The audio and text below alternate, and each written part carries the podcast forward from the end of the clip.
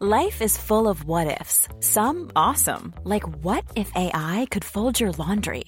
And some, well, less awesome, like what if you have unexpected medical costs?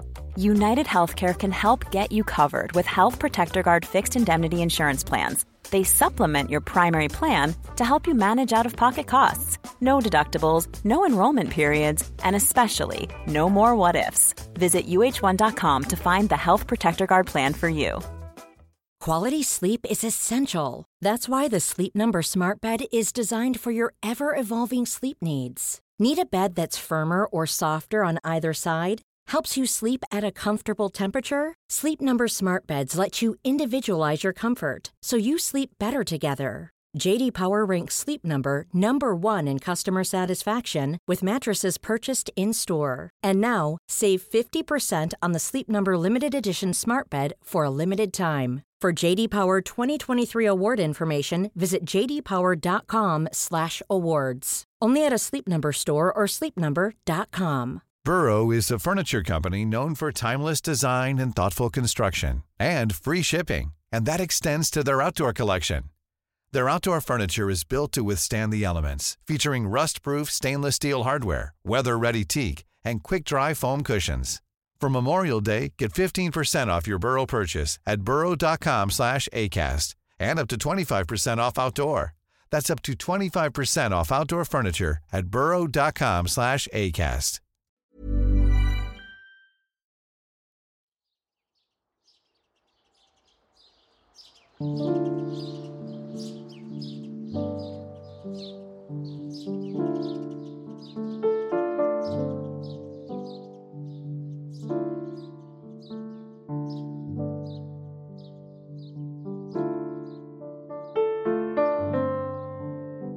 Was wäre, wenn dies unser letzter gemeinsamer Kaffee wäre?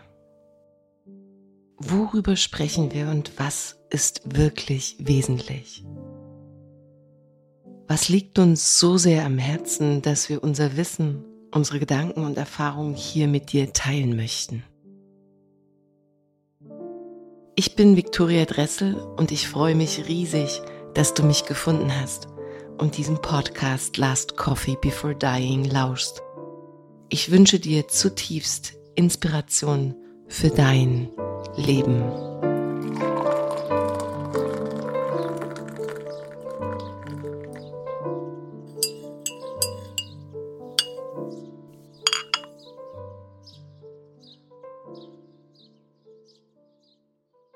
Einen schönen guten Morgen, lieber Philipp. Wunderschönen guten Morgen, Viktoria. Wir haben hier eine Begegnung in München in einer sehr schönen Wohnung und äh, haben uns hier gemütlich gemacht. Der Kaffee steht für dich bereit. Ähm, ein Glas Wasser, eine Kerze und zwei Mikrofone, die ja jetzt aufzeichnen. Das ist ja sozusagen der, ähm, der Background, in den man sich zu Beginn erstmal so ein bisschen hinein entspannen darf, zu wissen, dass da ja das Außen mithört, ja. Mhm. Aber vielleicht stört dich das gar nicht so. Vielleicht kannst du das immer mehr ausblenden. Ich freue mich, dass du dir die Zeit genommen hast. Ich freue mich, dass du hier bist und bin selbst sehr gespannt, wer du eigentlich bist. Ja, ich danke dir vielmals für die Einladung. Wir mhm. haben jetzt ja nur zwei, drei Minuten kurz miteinander gesprochen, bevor die Mikros direkt angingen. Genau. Und ja, ich freue mich auch aufs Kennenlernen. Mhm. Das ist mal ein ganz anderes Setting jetzt, sich gegenüber zu sitzen, früher morgen mit Mikro. Mhm. Aber sehr spannend. Mhm. Der Podcast heißt der Last Coffee Before Dying. Mhm. Und ich steige auch direkt ein. Wir haben uns jetzt noch nie gesehen. Das ist das erste Mal. Das heißt, wir teilen einen ersten Kaffee miteinander und gehen heute mal davon aus, das ist das letzte Mal, dass wir hier gemeinsam sind und einen Kaffee teilen.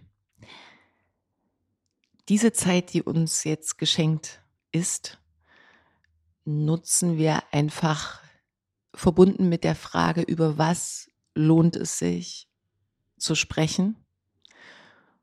Vor allem aber, was lohnt sich zu teilen für die Menschen, die dann diesen Podcast hören, ohne da so einen Pressure aufzubauen, weil das natürlich auch irgendwie mit so einem Anspruch, ne, scheinbar daherkommt.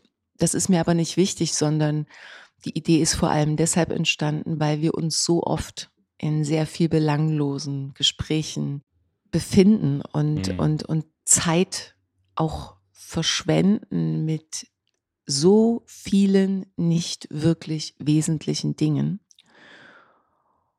Und sobald das Thema Vergänglichkeit mit ins Spiel kommt, ähm, sensibilisiert es genau dieses Thema. Und mein Wunsch ist, ähm, im Gespräch wirklich wesentlich und tief sein zu dürfen. Also die herzliche Einladung, alles Oberflächliche gleich mal abzuhaken.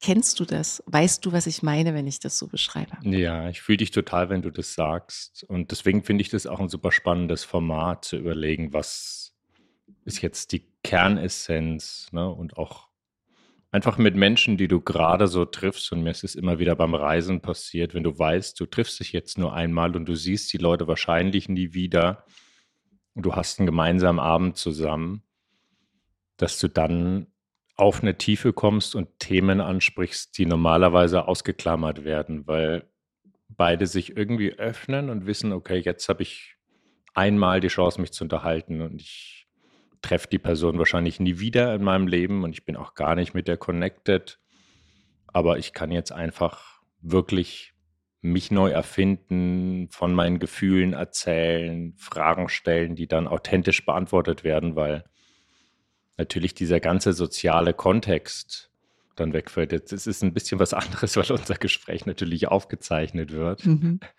und andere Leute noch zuhören. Aber es ist dieselbe Idee ne? und, und dasselbe Setting absolut. von dem, was natürlich dahinter steckt. Und mhm. ich bin absolut bei dir, dass ganz viel verloren geht ne? in diesem täglichen Brei von allerlei. Ne? Und das ist das, was ich anfangs zu dir meinte, so eine Einladung kommt jetzt auch in dem Leben, was ich habe und du weißt noch gar nicht, was ich früher für ein Leben hatte und wie sich das gewandelt hat. Aber da ja. hake ich, ich gleich nach. das ähm, Universum wollte, glaube ich, dass wir uns jetzt hier treffen und du hast mir vor zwei Tagen erst geschrieben, mhm. ähm, genau, ob ich heute Zeit habe, hast jetzt noch eine Wohnung organisiert bei einer Freundin, hast es möglich gemacht. Insofern freue ich mich, dass es, dass es jetzt soweit ist. Cool. Ähm, schön, dass du das mit einflechtest, ähm, das Reisen. Dazu werde ich dich gleich noch befragen und erkenne aber gerade jetzt das erste Mal in diesem Moment, dass sicherlich diese vielen Jahre selbst unterwegs sein und reisen und ganz besonders als Tramperin, also ich bin mindestens 20 Jahre meines Lebens getrampt. Mhm dass das natürlich mich beeinflusst hat. Ich habe äh, dann als in dem Moment, als ich dann Mama wurde, damit aufgehört. Aber ich habe immer gesagt, eigentlich hätte ich das irgendwie festhalten müssen, weil dieser Raum so special ist. Du siehst dich, du gehst höchstwahrscheinlich davon aus, dass du dich nie wieder siehst. Und das ist genau das, was du beschrieben hast. Mhm. Und da ergibt sich plötzlich die Möglichkeit, auch ganz viel Privates zu teilen vielleicht sogar viel mehr, als wenn man wüsste, man sieht den wieder mhm. oder diejenige. Und ja, das war meine Erfahrung so häufig, dass ich Intimes, Privates, Wesentliches entblättert in diesem kleinen Auto mhm. für diese, ja, für diese Zeitspanne. Und irgendwie wiederhole ich das ja hier mehr oder weniger auf eine gewisse Weise, so dass wir aber jetzt hier vielleicht nicht mobil unterwegs sind, aber in unserem Herzen vielleicht und in unserem Kopf ähm, auch äh, fließen dürfen. Wenn du sagst Reisen, mhm. waren das so typische Urlaubsreisen oder bist du länger weit weg unterwegs gewesen in der Welt? Also die letzte große und längste Reise, die ich gemacht habe, die ging knapp eineinhalb Jahre.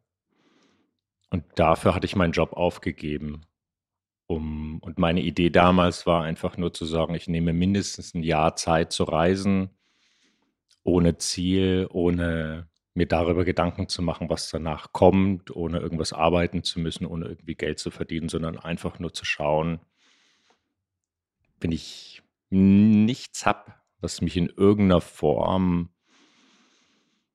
also was ich nicht, nichts, was ich machen muss, ja, sondern ich lebe einfach nur und bin unterwegs und nehme mir Zeit für Begegnungen. Ja, ich habe keinen festen Plan, dass ich sage, ich gehe dahin und dahin und dahin, sondern ich bin einfach nur unterwegs und dann öffne ich den Raum für Einladungen, die kommen. Ja, und das, das war die Idee zu sagen, ich nehme jetzt einfach mal eine Auszeit aus dem damaligen Leben, was ich hatte. Ich lebe und schaue danach, was möchte ich machen. Und okay. versuche mir aber auch keinerlei Druck zu machen, dass mhm. ich ständig darüber nachdenke, dass es irgendwie ein Ende gibt und dass es irgendwie weitergehen muss. Mhm. Ähm, das genau. heißt, du hattest kein Return-Ticket? Nee, meine, ich, nee, kein, kein, kein Return-Ticket. Meine ursprüngliche Idee war mal von Alaska nach Argentinien. Mhm. Damit ging es eigentlich los. Ja. Also ich dachte, das könnte ich, könnte ich machen und ähm, hatte kurz zuvor einen TED-Talk gesehen. You owe it to yourself to experience a total solar eclipse über jemand, der eine absolute Sonnenfinsternis gesehen hatte und danach so total zu dem, wie sagt man, so ein Evangelist wurde, um Leute dahin zu bringen und das auch als Gemeinschaft zu erleben. Und ich war sofort gefesselt davon und dachte mir, okay, wann ist die nächste? Ah. Wenn du darauf wartest, dauert das 400 Jahre, bis es zu dir kommt, aber etwa alle eineinhalb Jahre gibt es Orte auf der Welt, wo du eine absolute Sonnenfinsternis sehen kannst. Und ich habe direkt gesehen, das war dann 2019 im Juli sowas in mhm. Chile und Argentinien. Dann dachte ich, ja, wunderbar, kann ich direkt in Alaska starten und bin dann unten bei der Sonnenfinsternis und dann wow. kann ich alle einladen, die ich auf dem Weg sehe. Miete irgendwie ein Haus und dann können wir uns da alle treffen und das gemeinsam machen. Ah, das klingt aber auf jeden Fall sehr verlockend. Auch ein bisschen romantisch. Bist du mhm. Romantiker? Ja, also ich die, ich fand die Idee total schön, dass irgendwie als Gemeinschaft, dass sich so eine Gemeinschaft aufbaut und mhm. dann da wieder trifft. Na klar, ja. das ist äh, äh, sehr berührend. Ist es so passiert? Ist natürlich nicht so passiert, weil ich relativ schnell schon gemerkt habe, dass es für mich sich wieder für die nächste Verpflichtung anfühlt, ja. zu sagen, ich muss dann 2019 im Juli in Argentinien sein. Was weiß denn ich, wo ich 2019 im Juli sein möchte? Ja. So, vielleicht bin ich da ganz woanders ja. mit einem ganz anderen Leben. Und dann habe ich das auch relativ schnell, die Idee, fallen wieder, lassen. Wieder abgehakt. Ich finde es immer noch eine total schöne Idee, mhm. aber ich habe selber einfach, war irgendwie so achtsam dann für mich, dass ich selber gemerkt habe, es ist eine tolle Idee, wenn mir das jemand erzählt, sage ich, cool, mega. Wenn es passt, komme ich gerne. Und ich habe aber dann gemerkt, okay, für mich selber ist es fühlt sich gerade nicht mehr stimmig an mhm. und na, ne, ja, wie ist das nächste Ding?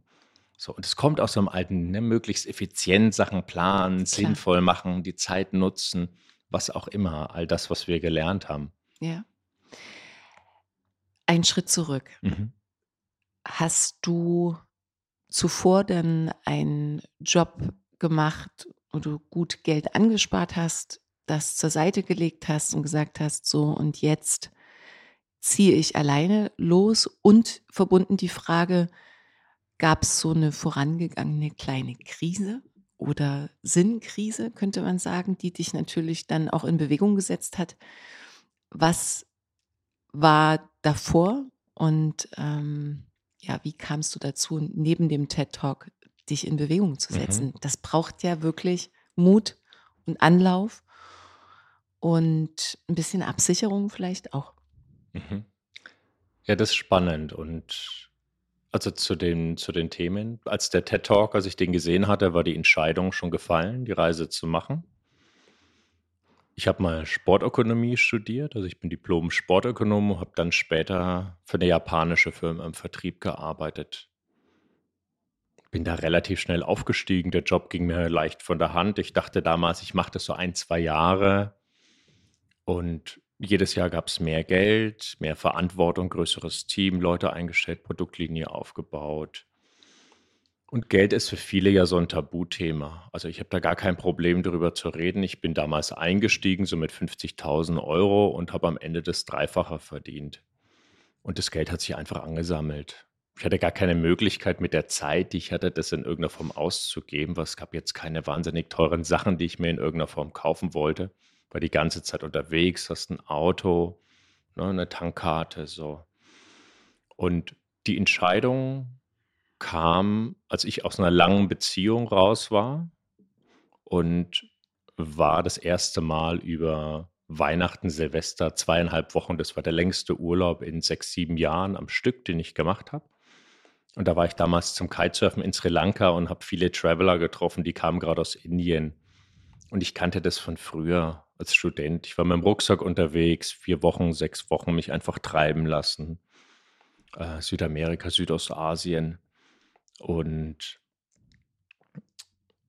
ich dachte mir damals so, warum mache ich das eigentlich nicht? Ich habe genug Geld. Ja, das, was mir fehlt, ist Zeit. Warum nehme ich mir nicht diese Zeit, um einfach zu sein, einfach zu leben? Mhm. Und auf die Frage habe ich keine Antwort gefunden, die ich in irgendeiner Form gelten lassen konnte. Klar kommen Themen wie Sicherheit, soziale Absicherung und ich habe das gemerkt, als ich wieder zu Hause war. Es hat circa einen Monat gedauert. Ich habe jedem erzählt. Ich bin dann so ein Sprechdenker, wenn ich eine Idee habe und sage, das möchte ich machen, dann rede ich drüber, um mich selber zu committen, weil dann kommen natürlich die Fragen. Ne, wenn ich jetzt sage, ich möchte einen Marathon laufen, hier in München im Sommer, würde ich, hätte mir das gestern überlegt, würde ich das heute erzählen. Und dann würden mich die Leute fragen, habe ich nicht vor, also nur als Beispiel. Und ich habe dann innerhalb von einem Monat gemerkt, es macht gar keinen Sinn, jedem zu erzählen, ich kündige irgendwann mal, mal meinen Job und gehe reisen, sondern ich möchte es konkret machen und ich möchte es jetzt auch nicht so weit in der Ferne machen, dass es irgendwie, dass wieder was dazwischen kommen kann. Und meine Idee war, mindestens ein Jahr weg, ohne zurückzukommen, nicht für irgendwie einen Geburtstag oder eine Hochzeit oder was auch immer, sondern einfach unterwegs zu sein. Und im Kalender standen, wie jedes Jahr, schon wieder Termine und Einladungen. Und dann dachte ich, okay, das mache ich. Und im nächsten Jahr bin ich weg. Also ich habe das mit einem Jahr Vorlauf angekündigt bei mir in der Firma, habe gesagt, zu dem Stichtag bin ich weg. Und es war ganz spannend, weil natürlich auch dieses Jahr habe ich noch gearbeitet und die Kollegen haben das alle mitgekriegt. Und die Reaktion war immer ganz ähnlich. Es ging immer los mit, ah, finde ich super, total cool, dass du es machst, mega spannend, aber hast du nicht Angst, dass, bam, bam, bam. Und wie ist das? Und was machst du danach? Und wie ist es mit Krankenkasse? Und wie ist es mit Altersvorsorge? Und, und, und was machst du mit deiner Wohnung? Nicht meine Themen. Sofort in die Projektion, die eigenen Ängste. Weil oft kommt ja dann auch, äh, ah, das würde ich auch gerne. Total. Und jetzt mal ganz, also jeder mit dem ich damals gearbeitet habe, die Leute haben alle gut verdient. Jeder hätte die Möglichkeit gehabt, das einfach zu machen. Aber natürlich machen es nur die allerwenigsten. Und ich, wenn du mich damals gefragt hättest, okay, wie geht es dir dann ein Jahr später oder zwei Jahre oder drei Jahre später, auch unmöglich zu sagen. Klar. Ja, also kannst du nie machen. Du kannst es immer nur, wie geht es dir, wenn du ein Kind gekriegt hast? Wie geht es dir, wenn du einen neuen Job anfängst? Wie geht es dir, wenn du in eine neue Stadt ziehst? Ja, wie geht es dir, wenn du dich scheiden lässt? So, mhm. keine Ahnung. Kann niemand sagen, kannst du selber auch nicht sagen. Du kannst es immer nur sagen, wenn du es dann gemacht hast. Mhm. Ja, und es gibt natürlich immer Gründe, was nicht zu machen. Also diese Stimme im Kopf, oh, was könnte passieren? Auch ein sehr deutsches Phänomen und auch das ist mir beim Reisen wieder aufgefallen. Ja. Triffst jemanden aus den Philippinen, so, die machen sich über eine Krankenkasse keine Gedanken. Da gibt es in anderen Ländern gibt es viele Themen gar nicht, die für uns selbstverständlich sind. Ja. Was machst du dann in 30 Jahren? Denk ja, schau mal raus. Was geht denn jetzt ab? Was, was meinst du, wie die Welt in fünf Jahren ausschaut oder in zehn Jahren? Du machst doch in 30 Jahren nicht dasselbe wie jetzt. Die Welt wird doch eine ganz andere sein. Wenn du dich darauf verlässt und deine Sicherheit im Hier und Jetzt ist, in 30 Jahren wird so und so sein. Viel Glück. it. Viel. Glück. Ja, also, Ja. Okay, und dann hast du, also ich bleibe ganz pragmatisch mal noch an der Frage, hast die Wohnung aufgegeben? Hast du, was hast du mit deinen ganzen Sachen gemacht oder sind die noch geblieben? Also hast du die hier gelassen? ich habe einen Freund, der ist eingezogen, der ist gerade, also ich lebe in München. In München ist relativ einfach, jemanden für eine Wohnung zu finden. Insofern habe ich einfach jemanden, der gerade nach München gezogen ist, habe gesagt, du, wenn du magst, Wohnung ist komplett eingerichtet. Ich bin mindestens ein Jahr weg. So, ich sagte irgendwie vorher Bescheid, wenn ich komme. Ähm, Und so lange kannst du gerne in der Wohnung drin sein. Und das war Cool. entspannt. Also da war wenig Organisation. Ich habe dann ein Jahr lang Zeit gehabt, schon zu überlegen, was für Sachen möchte ich irgendwie loswerden. Mhm. Ja, Sachen, die du packst. Ich dann überlegt, ja, aber ich möchte ja nur was packen, was ich auch wieder auspacken möchte. Ein bisschen leichter werden, ein bisschen Ballast abwerfen. So. Ja. Für den Prozess hatte ich ein Jahr Zeit. Mhm. Und dann ging es los. Alaska, bist du dabei geblieben? Ich bin nicht nach Alaska, ich bin nach Südafrika. Ganz in die andere Richtung. Und genau, war zweieinhalb Monate in Südafrika und bin dann nach Kanada. Ich habe mich dann mit meiner damaligen Freundin, ich hatte eine neue Freundin, die war dann sieben Monate dabei. Und wir haben gesagt, wir fahren von Kanada Richtung Süden und schauen mal, wie lange sich das gut anfühlt, wie weit wir kommen. Und sind dann an der, an der Westküste, waren in Vancouver bei einer Freundin, haben uns da ein Wohnmobil gekauft und haben das dann remodelt, also ne, ein bisschen hergerichtet, sagt man, und waren dann in USA, in, äh, in genau in Kanada zwei Monate, Vancouver Island, in der Westküste USA. Ähm, viele Nationalparks, dann rüber nach Yellowstone, runter nach Utah, waren auf dem Burning Man, sind nach Hawaii, waren in Mexiko drei Monate und dann ist sie wieder nach Hause. Und ich bin dann noch durch Lateinamerika gefahren bis Panama und bin wieder nach Südafrika zurück und habe dann da im Süden Afrikas noch ein paar Monate verbracht. Okay, cool. Und ähm, eine Sache weiß ich von dir, dass du tauchst oder getaucht bist früher. Ist das, gehört das zum früheren Leben oder ähm, hast du das auch auf der Reise immer wieder machen wollen oder gemacht? Also wie hat das äh, Tauchen mit dieser Reise zu tun? Hatte das überhaupt was damit zu tun? Mm, Auf der Reise habe ich mich entschieden, dass ich freediven möchte. So, also ich habe das gemacht und ähm, ich habe gemerkt, es ist alleine ein bisschen unseriös zu schauen, wie lange und tief kannst du tauchen, ohne dass du jemanden dabei hast. Keine, keine große Erkenntnis, aber ich dachte mir, okay, ich möchte rausfinden, wo ist irgendwie mein Limit und hatte dann nach der Reise so ein paar Sachen bei mir auf der Bucketlist, die ich machen wollte. Und ein, ein Punkt da drauf war eine Ausbildung im Freediven. Das habe ich auch direkt gemacht. Also als ich habe direkt ein, eine Ausbildung als Instructor gemacht. Okay, und Freediven bedeutet also, ich versuche ohne jegliche Geräte äh, so tief zu tauchen wie möglich. Wo macht man das in Deutschland? Also du kannst es in Deutschland in Seen machen. Das hat natürlich nicht die gleiche Qualität wie in einem karibischen warmen Meer, weil du viel schlechtere Sicht hast. Und wenn du jetzt hier in den deutschen See gehst, dann hat er halt auch im Sommer 4, 5, 6 Grad, wenn du da auf 30, 40 Meter runter gehst. Hm. Auf 30, 40 Meter bist du runtergetaucht? Also bei der Ausbildung tauchst du in dem See auf 35 und 35 im Süßwasser.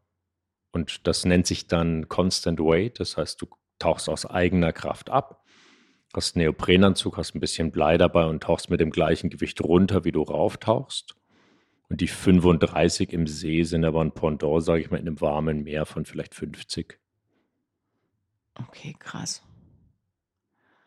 Ich stelle mir gerade vor, wie man aus eigener, äh, aus eigenem, eigenem Gewicht, also mit eigenem Körpergewicht, und du sagst ein bisschen Gewichte zusätzlich. Also wie komme ich denn so tief runter? Ja, das ist immer eine Frage vom Auftrieb. Ah. Also umso dicker dein Neoprenanzug ist, umso, schwer, umso schwerer kommst du runter, Hm. weil der Auftrieb größer ist. Umso mehr Blei nimmst du mit. Und wenn du runtergehst, der Atmosphärendruck nimmt ja zu. Du hast ein Bar auf Wasseroberfläche und in 10 Meter Tiefe hast du zwei Bar. Das heißt, die Lunge hat nur noch das halbe Volumen und wird immer kleiner, je tiefer du gehst. Und dein Auftrieb nimmt immer weiter ab. Das heißt, du fällst irgendwann. Also du bist irgendwann schwerelos. Das wirst du mitkriegen, wenn du jetzt im Wasser bist und legst dich ins Wasser und atmest einfach aus. Irgendwann ist ein Punkt, wo du einfach sinkst. Und wenn du jetzt sonst sagst, ich möchte jetzt auf 30 Meter runter, nimmst du eben so viel Gewicht, dass du, sage ich mal, auf 10 Meter vielleicht austariert bist. Das heißt, du Mhm. brauchst nur ein paar Flossenschläge und gehst dann einfach in eine Entspannung. Du musst gar nichts machen, sondern sinkst einfach. Hm. Wenn du nichts machen würdest, würdest du immer weiter sinken. Oh, krass. Also es ist wenig, es ist Tauchen ist wie Meditieren unter Wasser. Hm. Hm, Wenn ich das so zeitlich mir vorstellen darf, in welchen Spannen, von was sprechen wir da? Also wenn ich nach unten tauche und mich dann so treiben lasse, dann klingt das ja so tiefenentspannt, so mal auf 35 runterfallen lassen. So ganz entspannt. Wie, wie lange ist das dann ungefähr? Weil du musst ja Luft anhalten. Genau.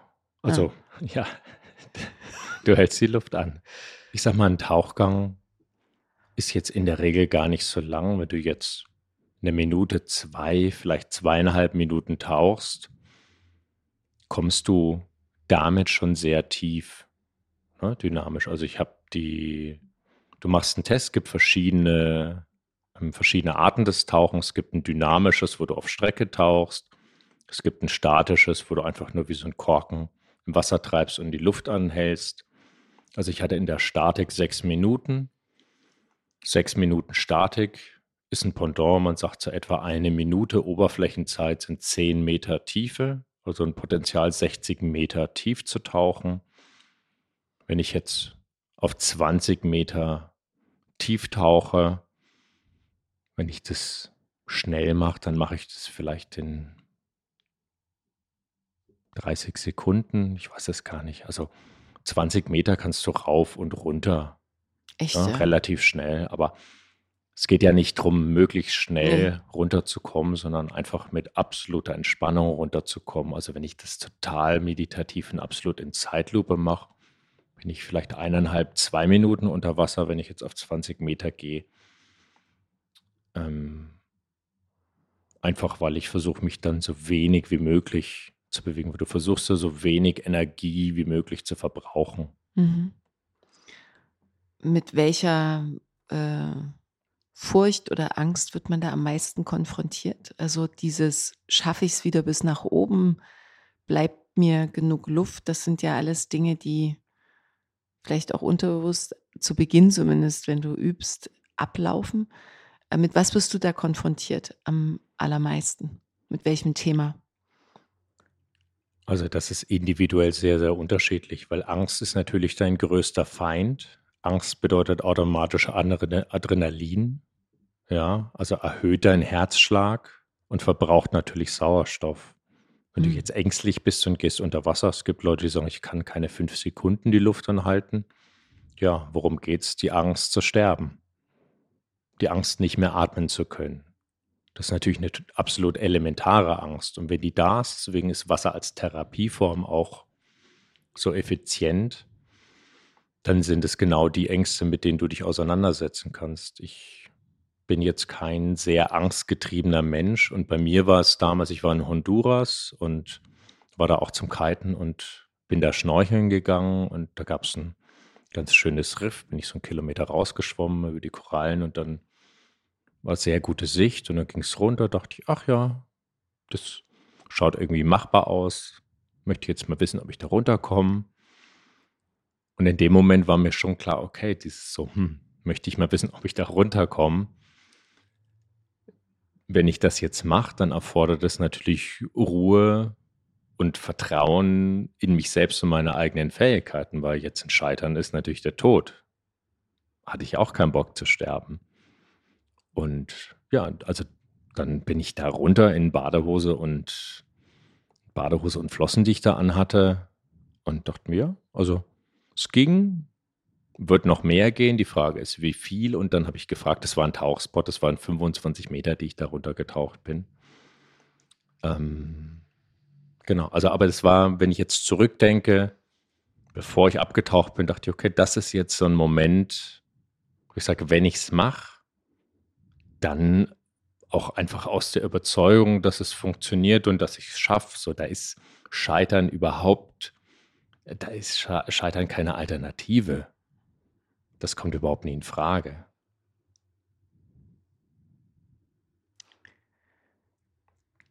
Also wenn ich dir so lausche und so fühle, reinfühle, reinspüre, was du äh, erzählst, dann ist, sagen wir mal, das Element Wasser und deine Experimentierfreude und deine Abenteuerlust, da tiefer zu gehen, auszuprobieren, zu diven, ähm, groß und da gibt es keine Angst oder wenig Angst. Du sagst, du bist nicht so angstgetrieben. Natürlich bist du unmittelbar konfrontiert, weil du gehst tief und du hältst den Atem an, aber es ist nichts, was mit was du dich auseinandersetzen musstest immer wieder. Ne? Also mit dem du oder wo du dich selbst challengen musstest mit diesem Thema. Auch die Angst vom Sterben auf diese Weise höchstwahrscheinlich klingt so, ist nicht wirklich deine Angst. Das ist nie wirklich meine Angst. Mhm. Also es gibt ja Leute, die immer einen Grund haben, oh, da könnte was passieren, das mache ich nicht. Mhm. Bei mir war es immer so, dass ich dachte, ja, das, ich glaube, das wird schon gut gehen, mhm. also mache ich es. Okay. Also hast du ein großes Vertrauen in dich und das Leben. Also ich, diese Experimentierfreude und die Abenteuerlust, das ist auf jeden Fall ein Charakterzug, der von frühester Kindheit da war. Dass ich einfach, einfach losgerannt bin und musste eingefangen werden. Mhm. Würdest du überhaupt von dir behaupten, dass du Angst vorm Sterben hast, dass es etwas gibt, was dich in diesem, zu diesem Thema berührt, auf welche Weise auch immer. Ist das ein Thema? Also Angst vorm Sterben, das ist, also das ist das Einzige, was zum Leben einfach dazugehört. Ja, du kannst allem ausweichen, dem Tod nicht. Also irgendwann wird er kommen. Hm. Insofern versuche ich einfach, das Leben, was ich habe, in der Form lebenswert zu gestalten. Das zu akzeptieren, dass es zum Leben dazugehört. Mhm. Und ich mache mir nicht viele Gedanken über den eigenen Tod. Ich habe akzeptiert, dass es irgendwann so sein wird und ich habe jetzt auch keine Angst davor, sondern es ist einfach ein Teil, der immer da sein wird und sicherlich dann auch immer größeren Raum einnimmt, wenn die eigene Vergänglichkeit dann immer näher kommt. Mhm.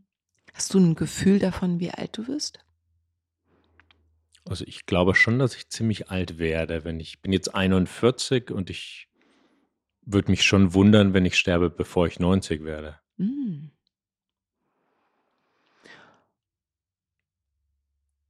Das heißt, 41 Vergänglichkeit hat da noch keinen Raum oder erlaubst du diesem Raum noch nicht ähm, zu sein?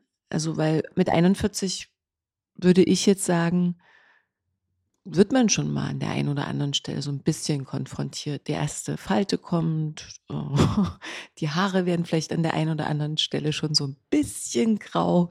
Also man fängt an zu sehen, dass man natürlich älter wird. Beschäftigt dich das oder ist das kein Thema? Bist du da auch tiefenentspannt? Also da bin ich entspannt. Ich stehe nicht vorm Spiegel und denke mir, da ist eine neue Falte. So, also. Nee. Nee, das, das ist wirklich wirklich kein Thema, was mich in der Form so beschäftigt. Mhm. Ja, es ist, ist, eine permanente Veränderung. Wenn ich schaue, wie war ich vor zehn Jahren und zehn Jahre vorher, dann ist es natürlich ein, ein ganz anderes Leben. Ja, also Charakterzüge bleiben, aber natürlich die Erfahrungen, die ich gemacht habe. Aber auch da, sag ich mal, weiß ich die Vorteile zu schätzen aus den verschiedenen Etappen meines Lebens und das Wissen, was ich rausziehe und die Erfahrungen, die ich mitbringe, wie ich mein Leben in Zukunft leben möchte. Mhm. Okay, also die äußerliche, der äußerliche Druck, der, der macht erstmal noch nichts mit dir. Und innerlich, wenn ich das jetzt mal so nach innen hole, die Frage, wie viel Zeit bleibt mir, sagst du, naja, das sind jetzt noch mal so 50 Jahre. Denkst du manchmal darüber nach und hast das Gefühl so, eigentlich bräuchte der Tag, ich habe das zum Beispiel ganz oft, ne? Tag könnte 48 Stunden haben. So, das ist mir einfach eigentlich zu wenig Zeit. Und habe so ein, weiß nicht, gibt es natürlich auch so einen Lebensdurst, der mir manchmal das Gefühl suggeriert, es bleibt mir nicht genügend Zeit, all das zu machen, was ich machen will, was auch eine totale Illusion sein kann. Ne? Äh, oder ein Trugschluss. Aber beschäftigt dich das? Oder bist du da auch äh, ähm, aufgrund deines, deiner Veränderung auch in deinem Leben und der Entscheidung, ich möchte nochmal mich auch neu erfinden, so hast du es vorhin äh, beschrieben, ist auch das in einem tiefen Vertrauen und du gehst einfach, machst dein Ding oder wie muss ich mir das vorstellen? Ja, also auch das ist, das ist in einem, in einem tiefen Vertrauen. Es ist es ist schon auch immer eine Pendelbewegung. Das kann jede Woche wieder anders aussehen. Ähm, aber generell habe ich in den letzten Jahren und seit meiner Reise die Erfahrung gemacht, dass ich mich immer wieder neu erfinden kann. Und egal, was ich neu mache, wenn das was ist, was ich aus dem Herz heraus mache und aus der Leidenschaft heraus mache, ohne irgendwelche Strategien oder finanziell oder einen finanziellen Antrieb im Hinterkopf. Ich muss das machen, um erfolgreich zu sein. So Freiheit geht für mich immer mit dem Verzicht los, zu sagen, ich brauche gar nicht so viel, um glücklich zu sein. Wenn ich so viel brauche, dann muss ich auch nicht so viel dafür machen und so viel Zeit einsetzen, weil Zeit ist natürlich das, was uns alle begrenzt. Ja. Und, und was uns alle ich, vereint was uns alle vereint. Und früher hätte ich viel öfters gesagt, ich habe jetzt keine Zeit.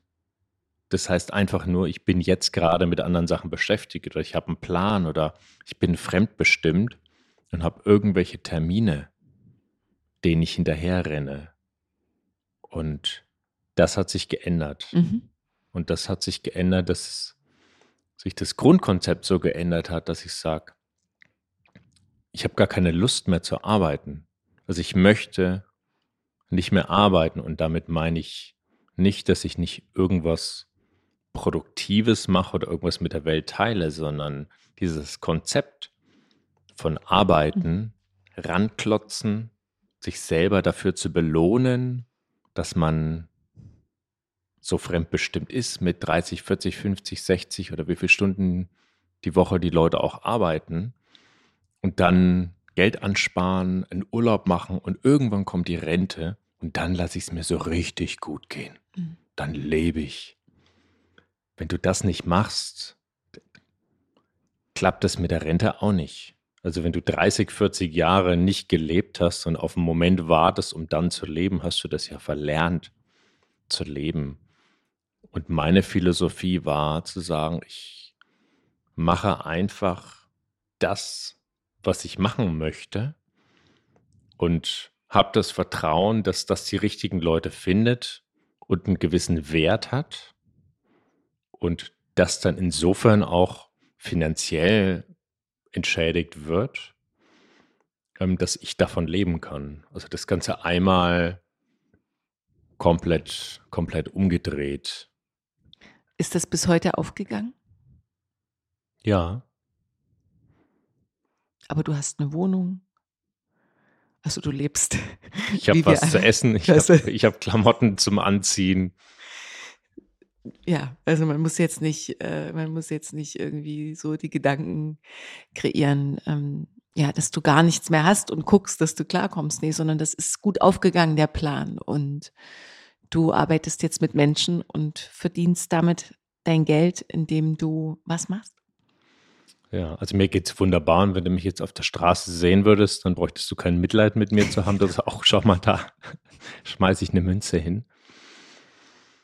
Ähm, genau, was mache ich jetzt? Also das Thema, was mich gefunden hat auf meiner Reise, wo ich eineinhalb Jahre unterwegs war und ja mit dem Gedanken rangegangen bin, ich möchte mir jetzt gar keinen Gedanken machen, was, was kommt danach und die mhm. ganze Zeit drüber nachdenken. Mhm. Ja, und ich war das zweite Mal in meinem Leben auf dem Burning Man, das war 2018. Und habe da das allererste Mal eine Breathwork-Erfahrung gemacht. Also eine Atemreise. Und ich hatte gar keine Ahnung, ich hatte davor noch nie davon gehört. Ich weiß nicht, hast du sowas, mhm. hast du schon gemacht, ja? Mhm. Lachst gerade und grinst. Ja. Ich arbeite mhm. ja auch damit. Tatsächlich. Ja, ja. Also Atem, komme aus dem Yoga, mhm. mache auch Breathwork. Ähm, es ist ja nochmal was anderes als, ne? Im Yoga-Kontext ist Atmung nochmal was anderes mhm. als Breathwork, aber ich mhm. arbeite mhm. auch mit äh, Breathwork in den Retreats, die ich gebe. Und ähm, also ich weiß es, aber mhm. vielleicht die ZuhörerInnen nicht. Mhm. Vielleicht kannst du es nochmal in deinen Worten beschreiben, was das bedeutet, eine Atemreise, weil da geht ja einiges ab. Alleine nur äh, durch den Atem in die Tiefe geführt. Mhm. Genau, ja, spannend. Vielleicht machen wir mal ein Retreat mhm. zusammen. Wer weiß, welche Hörer und Hörerinnen uns mal gemeinsam begleiten werden und was noch alles kommt. Mhm.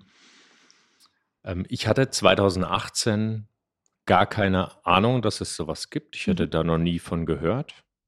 Und ich war damals in meinem Camp, also wir haben zu zweit einfach gecampt. Burning Man ist ein, ist ein Festival in der Wüste von Nevada, 80.000 Menschen, die quasi zusammenkommen. Es ist wie ein großes soziales Experiment. Vor Ort gibt es kein Geld es gibt, und alles, was dann gemacht wird, wird von Leuten für die Community gemacht. Also es gibt verschiedene Workshops, Talks, sehr bunt, Leute sind verkleidet, was auch immer, gibt Musik, gibt alles Mögliche. Eine Stadt mit 80.000 Kreativen, die zusammenkommt für eine Woche und dann wieder auseinandergeht und versucht, keine Spur zu hinterlassen. Und ich habe mich gerade umgezogen, so um dann abends loszugehen. Es war so Sonnenuntergang. Und dann habe ich eine Stimme über den Lautsprecher gehört. Und das war mit Musik und die Stimme hat Leute angeleitet zu atmen, relativ intensiv. Und dann haben die irgendwann eine Atempause gemacht. Und ich saß da gemütlich mal im Stuhl und mach so, hm, halt den Atem an und dachte mir, okay, ganz schön lang und Respekt. Und dann hieß es, ja, jetzt kommt die nächste, jetzt kommt die zweite von zehn Runden.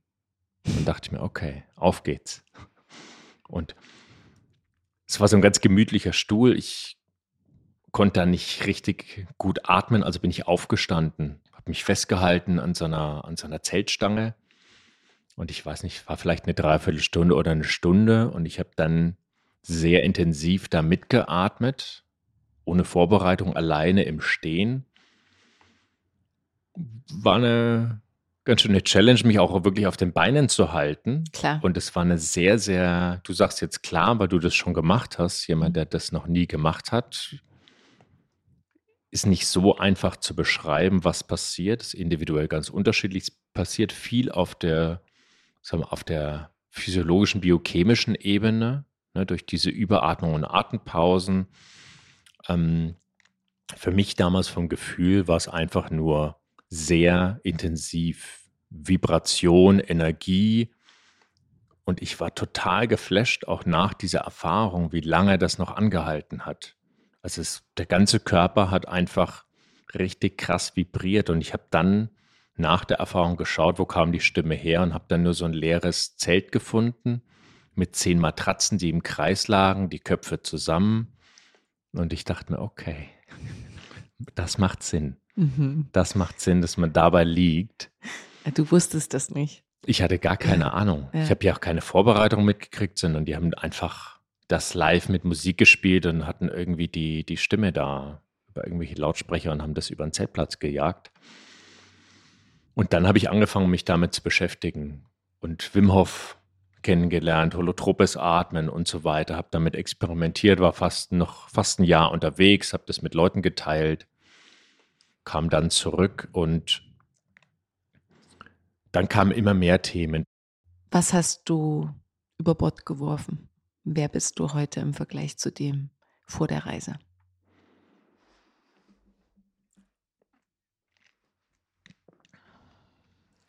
Also was sich auf jeden Fall verändert hat, ist das Thema Mindset, was ein Wachstum angeht. Ich habe es selber erkannt durch die, durch die Selbstständigkeit jetzt und meine freie Zeiteinteilung, wie wichtig und wertvoll das ist, mir immer wieder Zeit zu nehmen, einfach Dinge nur für mich selber zu machen, weil ich da Lust drauf habe, einfach was Neues zu lernen, und einfach nur das zu lernen, weil ich das möchte, ohne zu wissen, was mache ich jetzt damit. Ja, früher wäre das gewesen, ich mache jetzt den Kurs oder der Arbeitgeber bietet das an oder das ist eine Weiterbildungsmaßnahme. Viel Wissen in kurzer Zeit, möglichst effizient, um dann irgendwo noch besser zu sein. Und es gab eine Unterscheidung zwischen Arbeit und Freizeit. Und in der Freizeit habe ich geschaut, dass ich Dinge mache, die mir möglichst viel Freude bereiten. Aber ich hätte damals nie irgendwie eine Woche Zeit investiert, um noch irgendwo eine Ausbildung zu machen, um einfach persönlich zu wachsen, weil ich gar nicht gesehen habe, dass ich das in irgendeiner Form brauche. Weil ich war ja erfolgreich in dem, was ich gemacht habe. Und ich habe dafür Anerkennung gekriegt. Ähm, eine unglaubliche Dankbarkeit, die gekommen ist, also aus dem, aus dem, aus der Reise, die ich gemacht habe, dass wirklich Leute kamen und mich, seitdem ich das mache, unterstützt haben. Und immer wieder, wenn ich an einem Punkt war, dass ich das angezweifelt und in Frage gestellt habe, ob das der richtige Weg ist, den ich da gehe, waren immer wieder Leute, die mich bestärkt haben zurückgeholt haben und dann so dankbar waren für das, was ich gemacht habe, dass ich dachte, so, ah, okay. Ähm, ist einfach mein Weg, da weiterzumachen. So, also das Thema, dass ich sage, das Leben ist ein ewiger Prozess des Lernens und vielleicht auch des Loslassen und des Scheiterns aber selber ganz bei mir zu sein und immer wieder reinzuspüren, zu sagen, fühlt sich das gerade stimmig an, was ich mache? Und wenn nicht, was kann ich ändern? Ja, was kann ich ändern, weil sich es für mich richtig anfühlt? Und alles andere wird dann kommen. Und das ist ja das Inspirierende für die Leute. Das kriege ich ja mit. Deswegen passiert es auch, dass wir jetzt hier sitzen und uns unterhalten. Ja, mhm. das Einladungen kommen aus dem Feld, ja, oder natürlich ganz viele Leute in der Situation sind, dass sie merken, hm, also irgendwie fühlt sich das nicht so richtig an, was ich mache. Aber jetzt habe ich ja schon fünf Jahre oder zehn Jahre investiert. Wenn ich noch dabei bleibe, dann gibt es den Bonus und die Beförderung. Und jetzt bin ich ja schon irgendwie, nächstes Jahr könnte ich ja Partner werden bei dem, was ich mache. Und dann einfach in so einer Schleife und Mühle drin sind, wo es ja dann auch immer schwieriger wird, wieder rauszukommen. Mit einer Verpflichtung, mit einem Kredit, mit Kindern, mit allem, was eben kommt und was das Leben so mit sich bringt.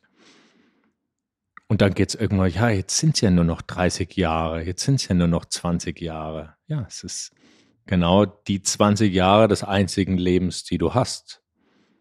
Und das ist deine Entscheidung. ob du das machst oder nicht. Und ich sage nicht, dass das einfach ist, weil es wird immer schwieriger und immer schwieriger natürlich auch mit Verpflichtungen und mit finanziellen Verpflichtungen, die du hast. Vielleicht auch mit einem Lebensstil, von dem du der Meinung bist, dass du den brauchst. Materielle Dinge, mit denen du dich entschädigst, weil du dir natürlich selber was Gutes tun willst für die Strapazen, die du durchlebst. Ähm, und das war für mich nochmal ein großes Learning. Also diese, diese finanzielle Sicherheit, die ich mir erarbeitet hatte aus einer absoluten Luxussituation, nochmal komplett loszulassen und nochmal komplett von vorne anzufangen. Und ich kann mich noch an die ersten fünf Euro erinnern, die mir jemand gespendet hat, als ich dann die Möglichkeit eingeführt habe, dass Leute was spenden können. Das hat sich einfach wie ein ganz großer Schatz angefühlt, dass jemand freiwillig Geld zahlt für das, was ich aus Leidenschaft mache. Das ist eine ganz andere Nummer gewesen, als früher ganz viel Geld zu verdienen für was, was mir leicht fällt, aber wo einfach, also wo ich keine, keine Überzeugung und keine große Leidenschaft mehr hatte ja, sondern es war irgendwann an einem Punkt, dass ich gemerkt habe, den Job, den ich da mache, den kann ich sehr gut. Aber ich habe mich selber dabei beobachtet, wie ich es mache. Und Vertrieb, und ich habe damals auch als Vertriebstrainer gearbeitet, ist natürlich ganz viel Psychologie, aber du arbeitest immer mit Ängsten, die du natürlich selber schürst. Und ich da, ich habe damals gespürt, dass mit den Dingen, die ich kann, kann ich viel mehr bewegen und viel mehr Gutes tun, als das, was ich damals gemacht habe. Und das ist absolut eingetreten und das spüre ich, dass ich da auf dem richtigen Weg bin. Und es ist ein permanenter Prozess und der ist nicht immer leicht und da sind Ängste und Zweifel dabei, die kommen und ist auch ganz gesund, dass die da sind. Und die dürfen dann auch da sein. Wenn ich so eine Schnittstelle zu uns versuche zu finden, dann ist das tatsächlich etwas, was ich jetzt so dreimal durchlebt habe. Also ich würde sagen, ich habe mich dreimal wirklich so radikal neu erfunden und habe immer wieder bei Null angefangen. Und warum war das so? Weil nicht, weil ich etwas nicht gut konnte oder mir das nicht gelungen ist, sondern weil es mich in der Tiefe nicht dort abgeholt hat, in meinem Potenzial, was möglich gewesen wäre, mit anderen Menschen zu teilen. Ich würde es jetzt mal wirklich auf den Punkt bringen, so wie du es auch beschrieben hast. Also die Resonanzfähigkeit war nicht in dem Maße gegeben, wie die heute besteht. Das heißt, das, was ich nach außen geben kann, teilen kann, wo ich unterstützen kann, hat in diesen zwei anderen Leben, will ich mal sagen, nicht die Kraft gehabt. Und ich war ständig konfrontiert mit so einer latenten Unzufriedenheit. Es war auch für Mitmenschen bestimmt nicht immer so einfach. Hm. Ich habe gemerkt, so, nee, also ich bin nicht glücklich damit. Hm. Das bin nicht ich. Hatte echt so, äh, nicht aus einem Ego heraus, aber so ein Identifikationsproblem im Sinne von, äh, ich komme hier an meine Grenzen. Ich, ich, ich habe nicht das Gefühl der Ausdehnung. Ich kann mich hier nicht frei bewegen, so wie ich das will. Ich bin begrenzt und kann wirklich nur an der Stelle, so wie du das auch beschreibst, total ermutigen, wenn das Menschen hören, jetzt gerade, die schon immer darüber nachdenken. Und ich begleite Leute als Coach und ich weiß, wie viele Menschen da draußen sind, die schon längst gekündigt haben, ihre Jobs, aber immer noch in den Jobs sind und sie haben definitiv viele Gründe. Aber dass den Mut, diese Frage zuzulassen, den Mut, die Frage zu stellen, ist es das jetzt hier schon wirklich? Oder erlaube ich mir zumindest erstmal die Fantasie, die, die, die Reise in mich hinein äh, zu fragen, was ist noch möglich. Darin kann ich nur bestärken und ähm, sehe, was passiert, wenn Leute mutig sind. Also du bist Hm. jetzt ein Beispiel, aber ich glaube, das kannst du auch von anderen, vielleicht auch Freunden oder Kollegen vielleicht auch bestätigen, äh, was das für eine Kraft ausmacht, was das für ein Potenzial plötzlich entfacht, wenn du das Gefühl hast, plötzlich resoniert die Seele mit dieser Welt. Und so, wenn ich dir zuhöre, äh, wie du sagst, ja, und dann gibt's immer wieder so die Leute, die mich plötzlich, dann kommt ein Zweifel und die mich bestätigen, so, ähm, die, die Welt gibt dir das Zeichen, wo du gebraucht wirst. Es geht immer weniger darum, die Frage zu stellen, was ich eigentlich von der Welt will, sondern was hast du zu geben und was kannst du für dieses Leben hier ermöglichen. Und so höre ich dich und ähm, finde das ganz wunderbar, dass du es angesprochen hast ähm, und auch so beschrieben hast, deinen Prozess, ähm, mutig zu sein und diesen Schritt zu wagen. Das heißt nicht, alles sofort sein zu lassen. Das ist sicherlich nicht die beste Empfehlung für jeden, alles stehen und liegen zu lassen. Das schon bewusst und weise zu wählen. Aber der erste Schritt ist, sich erstmal die, wirklich die Frage zu erlauben, bin ich hier gerade glücklich? Und da kommen wir wieder zu diesem Punkt, dass wir nur dieses eine Leben haben. Du hast es so schön beschrieben. Ja, es ist tatsächlich nur das eine Leben. So auf was wartest du? Ähm, ich glaube, das kann nicht häufig genug ins Bewusstsein geholt werden. Hm. Was hast du auf diesem Weg verloren, um der jetzt sein zu können, der du jetzt bist? Hm. Also in erster Linie mal eine materielle Sicherheit, die ich aufgegeben habe. Also wo ich mir über Geld nie habe Gedanken machen müssen. Ähm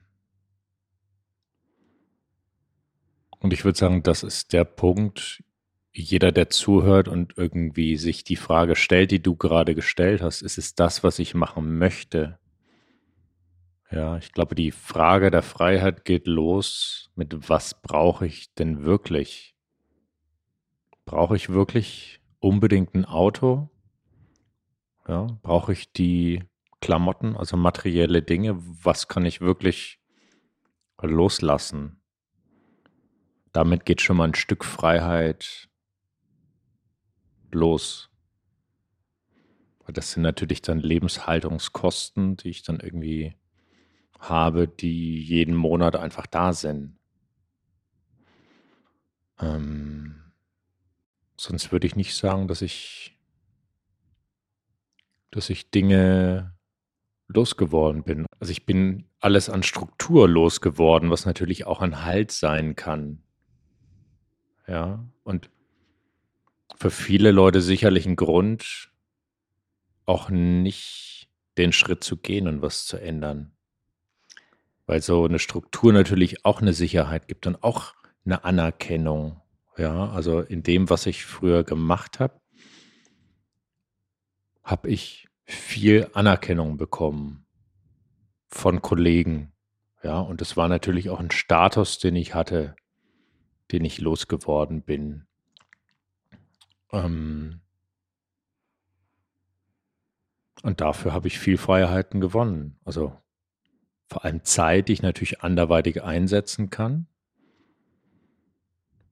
Und das Thema finanzielle Freiheit wieder zu gewinnen, das war tatsächlich schon, weil ich auch von einem hohen Niveau gestartet bin. Und dann ist natürlich auch immer der Vergleich da. Ich dachte damals, als ich meinen Job gekündigt habe und bin unterwegs, und wir waren ganz am Anfang bei dem Thema, du weißt ja nie, wie bist du dann? Ne? Wie bist du, wenn du heiratest, wenn du deinen Job kündigst, wenn du in eine andere Stadt gehst, ja? wenn du irgendwo in den Busch ziehst und im Zelt lebst? Weißt du erst, wenn es soweit ist. Und mir war damals schon klar, so auf der kognitiven Ebene, also wenn ich jetzt ein Jahr unterwegs sein werde, dann werde ich schon sicherlich irgendwie als andere Person zurückkommen. Und ich erinnere mich noch genau an den Moment, wo ich mit meinem Rucksack in der S-Bahn stande auf dem Weg zum Flughafen. Mit, okay, jetzt, jetzt bin ich mal weg. Fühlt sich schon gerade ziemlich krass an. Einfach nur zu wissen, ich bin jetzt ganz lange unterwegs und weiß noch überhaupt nicht, was kommt. Und ich dachte damals auch, ich könnte so weitermachen, wie ich es gemacht habe. Ich wusste ja mit dem, was ich mache, das kann ich, da habe ich Erfahrung, das habe ich mir immer wieder bewiesen, dass ich das kann, damit kann ich gut Geld verdienen.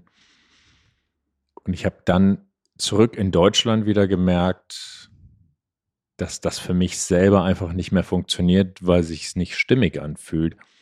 Und die Erfahrung war auch erstmal keine so einfache. Und das macht vielen Menschen Angst. Dieses Unwissen. Ich hatte das jetzt in einem der letzten Podcasts, ich glaube mit Carrie war das, wo wir auch auf dem Punkt äh, hängen geblieben sind, so ein bisschen wie es schon fast zu einer Kultur gehört, sich gleich zu Beginn die erste Frage zu stellen, was machst du so? Ähm, und das fällt ja dann weg. Das heißt, du hast wirklich in dem Moment, und vielleicht ging es dir so, ich weiß nicht, ob du das so beschreiben würdest, aber diese Identifikationsfähigkeit mit dem, was ich bin, was ich mache, fällt weg und damit natürlich, du hast als Anerkennung äh, beschrieben, eine gesellschaftliche Anerkennung und auch einen gesellschaftlichen Wert, der riesengroße Fragezeichen aufwirft, weil wenn du nicht arbeitest, was ist denn dann mit dir los? Und da da hängen so viele Bewertungsgrundlagen, so viele Vorurteile auch dran. Äh, das muss man auch erstmal für sich selbst aushalten und halten können, dass da nichts ist. Ein Raum, der erstmal nicht da ist. Gab es Freunde, ähm, Bekannte, Familienmitglieder, die, als sie gehört haben, dass du deinen Job aufgibst, dir erstmal Angst, Zweifel, Kritik geäußert haben? Hm, ziemlich wenig. Also die Menschen, die mich gut kennen, die wissen sowieso, ich treffe meine eigenen Entscheidungen und dann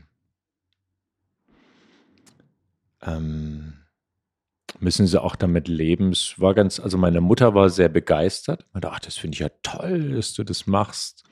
Ja, cool und ganz viel Freude. Und mein Vater war ein bisschen skeptischer. Er war so, ja, vielleicht reichen auch sechs Monate oder ne, so. Also der konnte sich das weniger vorstellen. Mhm. Mhm. Aber Freunde, die waren eigentlich alle, die fanden es alle cool. Mhm. Ja, also da gab es niemanden, der mich, der versucht hat, mich in irgendeiner Form zu bremsen. Mhm. Wenn du auf deine Familie mal ganz kurz schaust und ähm, die 41 Jahre leben, welche Message würdest du deiner Familie gerne hinterlassen oder ähm, aussprechen? Was ist, gibt es eine Botschaft, gibt es etwas, was du vielleicht auch einem Freund oder einer Freundin, die dich da in diesem Leben bis hierher begleitet haben, das du teilen möchtest, was dir jetzt so in den Kopf ähm, ploppt? Man spricht ja gerade auch jetzt, wir sind jetzt im Dezember, es ist Ende des Jahres, man befindet sich so kurz vor den Raunichten. Ähm, da geht sehr viel um die Frage, habe ich alle Loops geschlossen? Gibt es noch irgendwas, was noch nicht gesagt ist? Gibt es noch irgendwas, was auch in einer Beziehung äh, oder in einer Freundschaft vielleicht noch offen scheint? Und wenn du das jetzt mal größer spinnst und auf die und streckst und auf deine auf deine Vergangenheit schaust, würdest du sagen, es gibt da etwas, was noch gerne gesagt werden will, gerade weil wir hier ja unseren letzten Kaffee trinken?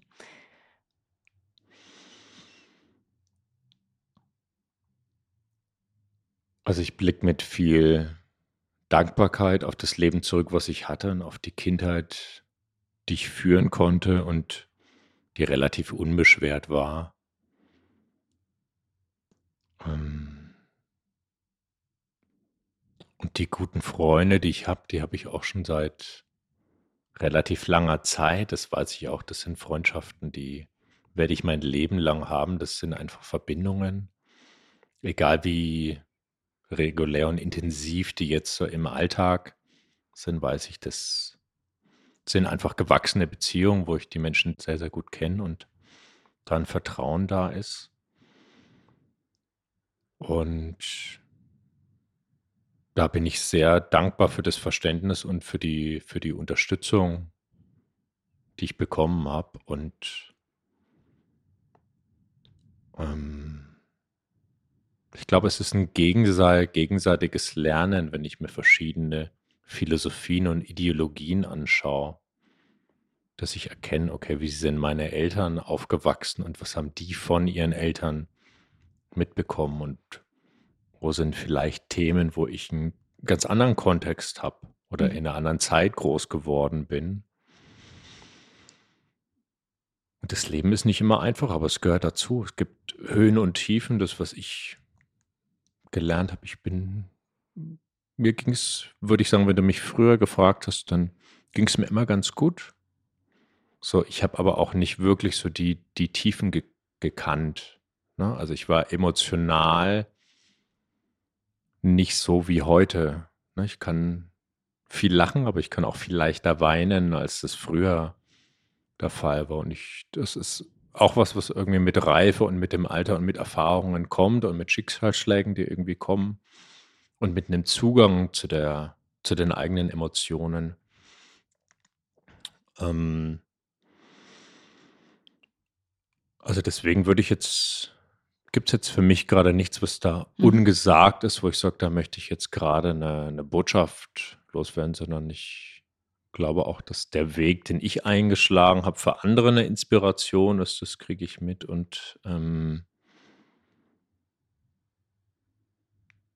ich habe noch nie damit gehadert. So, das war immer ein Akzeptieren des, was irgendwie passiert ist und was in der Vergangenheit war und was mich geprägt hat und also die unterschiedlichen Strömungen mütterlicherseits und väterlicherseits zu sehen. So. Ne? Also es wird mir immer bewusster, so was sind da auch für Glaubenssätze und für Muster da. Und die sind einfach da. Also da kann ich jetzt mitarbeiten, die kann ich erkennen. Und da kann ich liebevoll drauf schauen, dass sowas passiert ist und das hat was mit mir gemacht. Und das erkenne ich immer mehr, was das mit mir gemacht hat. Ähm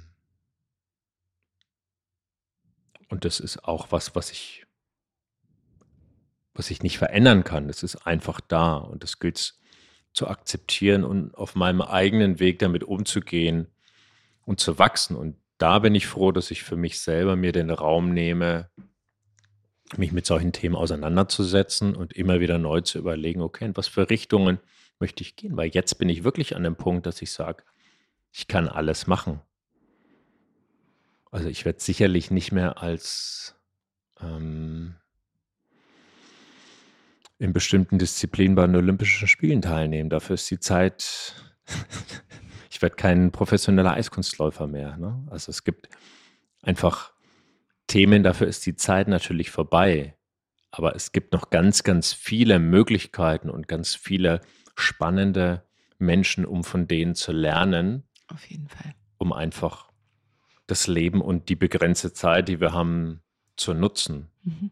Und da bin ich sehr dankbar, dass ich mir selber den Raum geschaffen habe, genau für diese Erfahrung und für dieses Wachstum. Und alles, was dann kommt, wird daraus entstehen, mhm. ohne dass ich jetzt weiß, was wird da kommen. Mhm. Darf ich dich nochmal challengen, so zum Ende hin? Kannst du es versuchen. ich lade dich ein.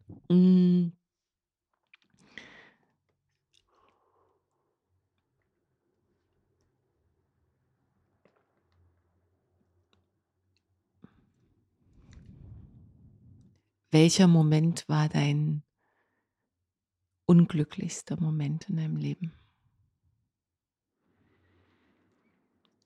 Das ist ziemlich ähm, leicht zu beantworten. heute ist der Todestag von meiner Mutter und die ist genau vor einem Jahr gestorben.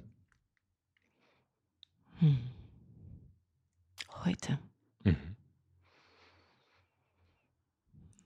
Und die ist so, wie du, wenn ich jetzt rechne, ist das sicherlich nichts, ähm, was vorhersehbar war? Oder ist sie an einer Krankheit gestorben? Oder ist sie.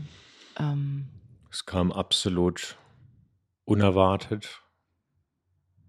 Die wollte uns Weihnachten besuchen. Also Mhm. es war kurz vor Weihnachten jetzt. Ähm, keinerlei, keinerlei Voranzeichen und keinerlei Möglichkeit, mich irgendwie darauf vorzubereiten. So, das kam absolut aus heiterem Himmel. Was hatte sie, wenn ich dich fragen darf? Nichts. Einfach eingeschlafen. Und man hat das auch nicht nochmal nachprüfen lassen, sondern wie alt war sie? Es ist ein natürlicher Tod. Also, das heißt dann, ist ein natürlicher Tod. Wir haben uns nicht dafür entschieden, sie obduzieren zu lassen. War 72. Hatte mal was am Herzen ein paar Jahre vorher und das war wahrscheinlich ein Grund, dass da einfach was ausgesetzt hat. Hm. Scheint friedlich eingeschlafen zu sein, lag auf dem Fußboden auf dem Teppich mit einem Lächeln im Gesicht. Also ich habe sie selber nicht gesehen, aber mein Bruder war da und gibt keine, keine Möglichkeit, dich auf sowas vorzubereiten.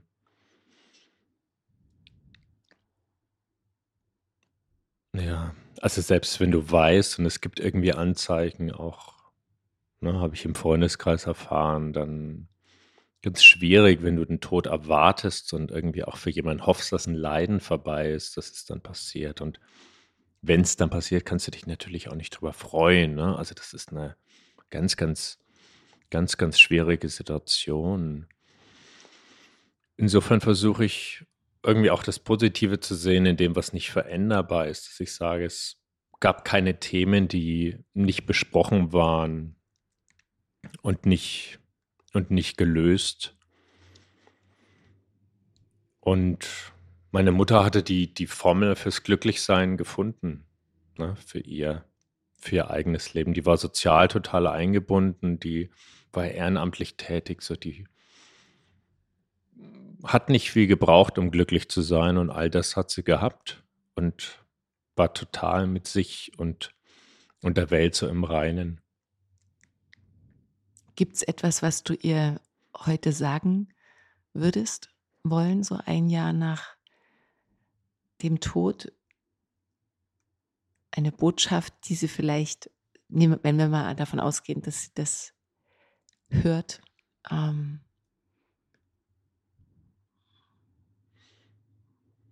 gibt es da was?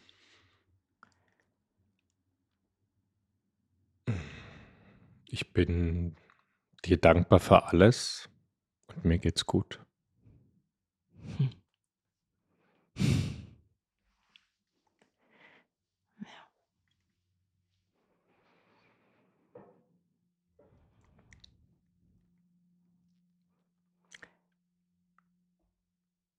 In dem Kontext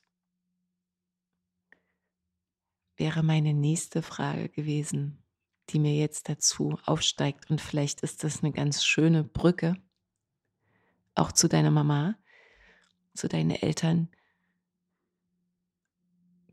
Kannst du dich an den glücklichsten Moment in deiner Kindheit erinnern?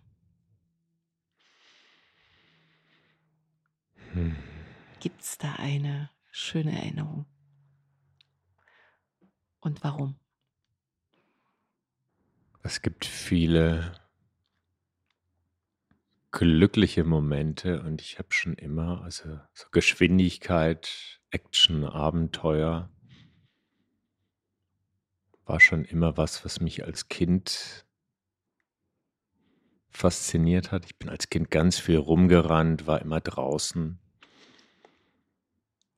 Und wir hatten so ein, na, und wenn ich was gemacht habe, wollte ich natürlich wissen, wie, wie schnell kann ich das machen. Also ich wurde auf Skier gestellt, habe auch sofort einen Helm gekriegt, weil ich einfach geschaut habe, wie schnell kann ich fahren. Ähm und wir hatten so ein Catcar, das weiß ich noch, mit so einem, mit so einem Fahrradkettenantrieb und so einem Berg vor dem Haus. Und das kann ich mich noch erinnern, wie viel Spaß es gemacht hat, da runterzufahren und dann angeschoben zu werden. Also egal, ob das dann ein Catcar oder irgendwie eine Schaukel war. Ich geschaut wie hoch kann man damit schaukeln. Das waren immer, immer Momente, ja, wo ich, also ich einfach, du spielst als Kind einfach und machst dir sonst über nichts Gedanken. Und das ist was, was wir, glaube ich, mhm, im, im Alter wieder lernen können. Hm.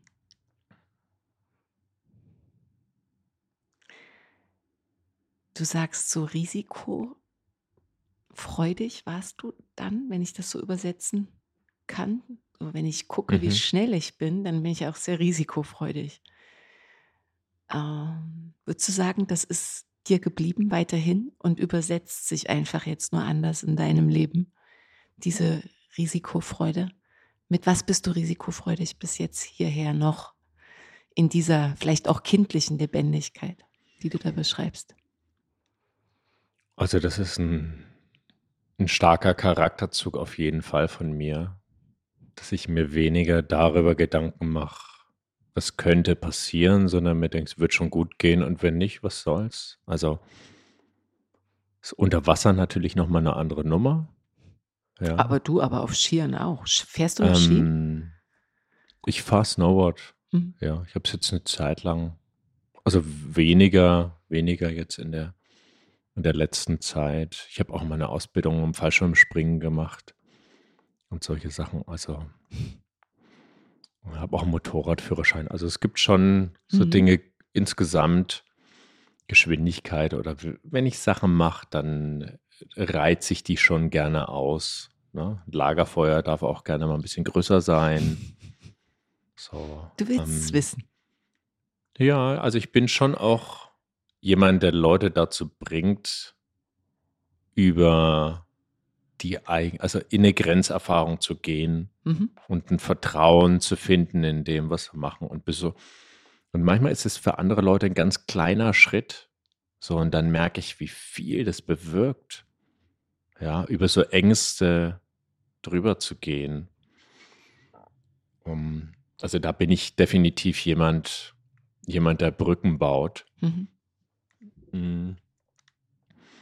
Und ich sag mal, die Abenteuerlust und Experimentierfreude, dass ich generell bei Dingen Ja sage. Wenn eine Einladung kommt und es fühlt sich richtig an, dann denke ich nicht groß drüber nach, sondern sage halt ja, mache ich. Mhm. Wer weiß, wofür es gut ist.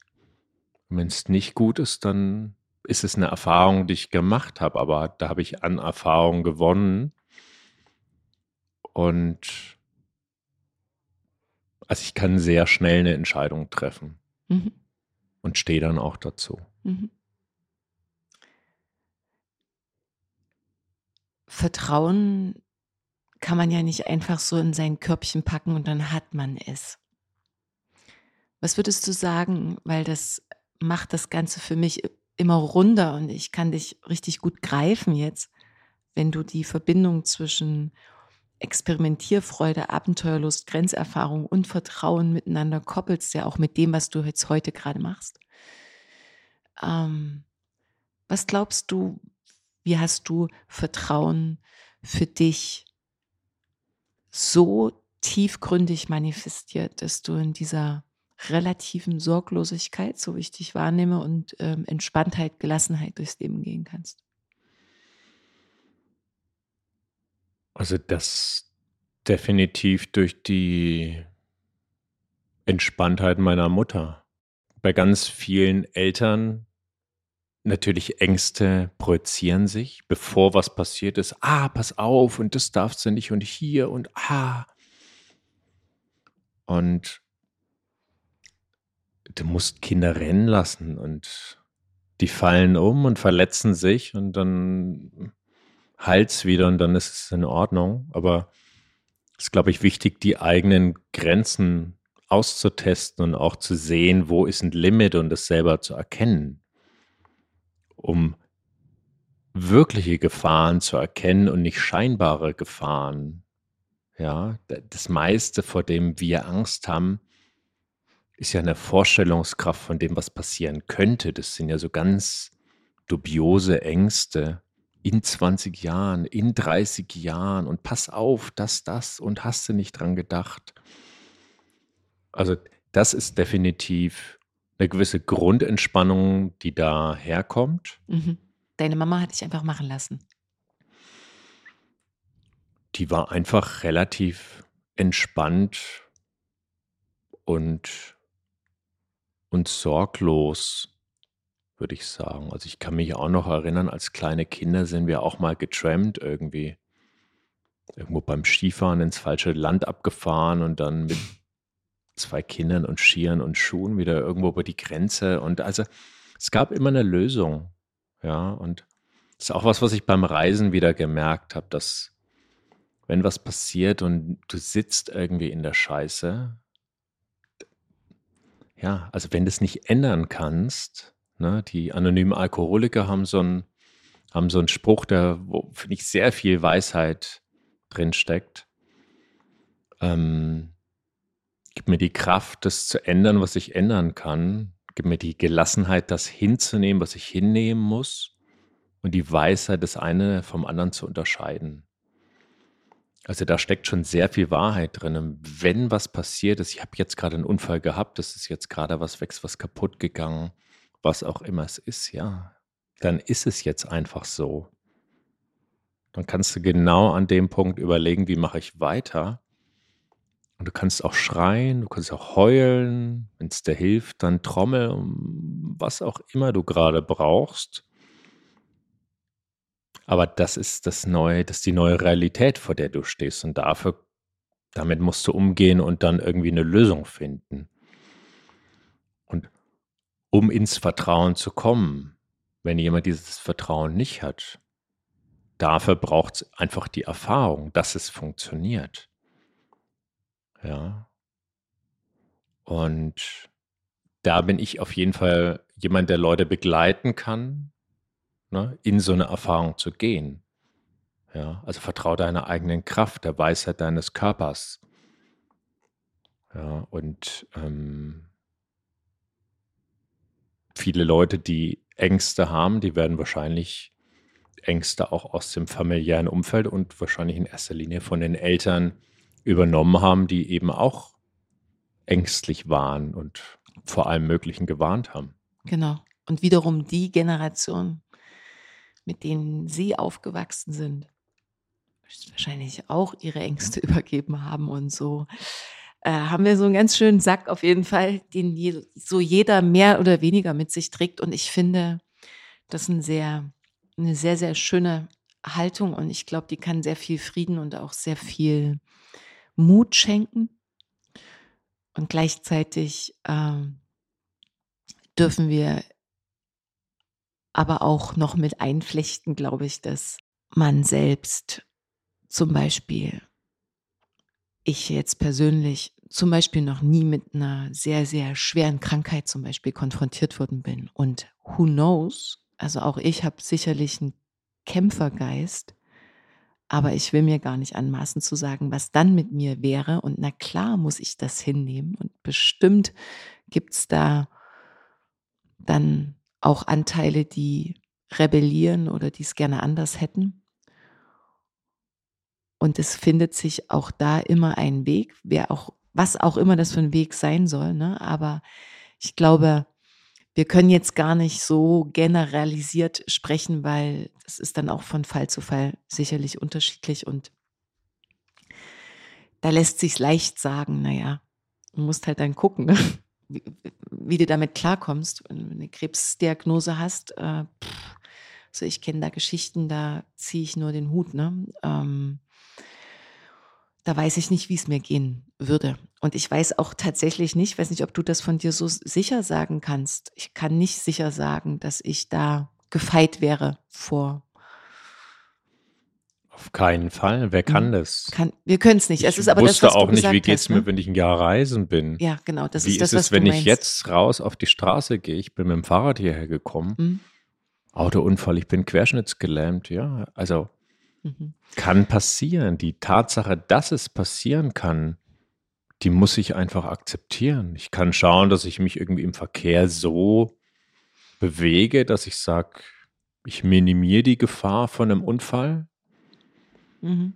Ich kann schauen, dass ich ein gesundes Leben habe, dass ich mich gesund ernähre, dass ich genug schlaf. Mhm. Ja, aber klar, es kann einfach jederzeit passieren. Ich habe jetzt am Wochenende erst ein Gespräch gehabt wieder mit jemandem, was machst du jetzt und wie geht's dir? Ja, aha, und hm, wie ist mit Rentenversicherung? Ja, und dann, aber wenn du dann mal irgendwann vielleicht nicht mehr arbeiten kannst oder na, kommst dann irgendwie in Pflege und musst umsorgt werden und äh, dann kriegst du keine richtige Pflege, denke ich mir, okay, das, ja, ich merke, das sind jetzt gerade deine Ängste, aber ich versuche ein gesundes Leben zu führen, in dem es eben nicht passiert. Klar, es kann jederzeit passieren.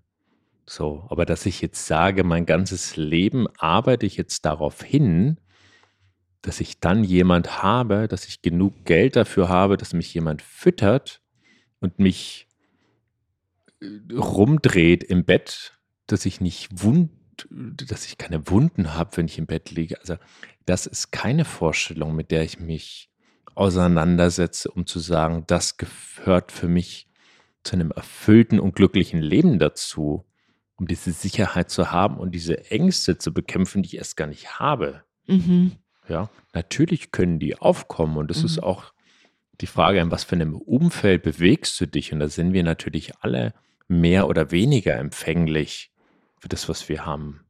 Aber mal ganz ehrlich, würdest du, nehmen wir mal an, du könntest die Entscheidung noch selber treffen und du bist ein Pflegefall, würdest du dann gerne selbst entscheiden wollen, wann du gehst? Könntest du dir vorstellen, dass du dann auch dich selbst verabschiedest äh, und dir die Freiheit schenkst zu sagen, das war's jetzt? Also dieses Leben möchte ich so nicht weiterleben. Kannst du dir das für dich selber vorstellen oder ist das No-Go, überhaupt darüber zu reden? Nee, das kann ich mir sehr gut vorstellen.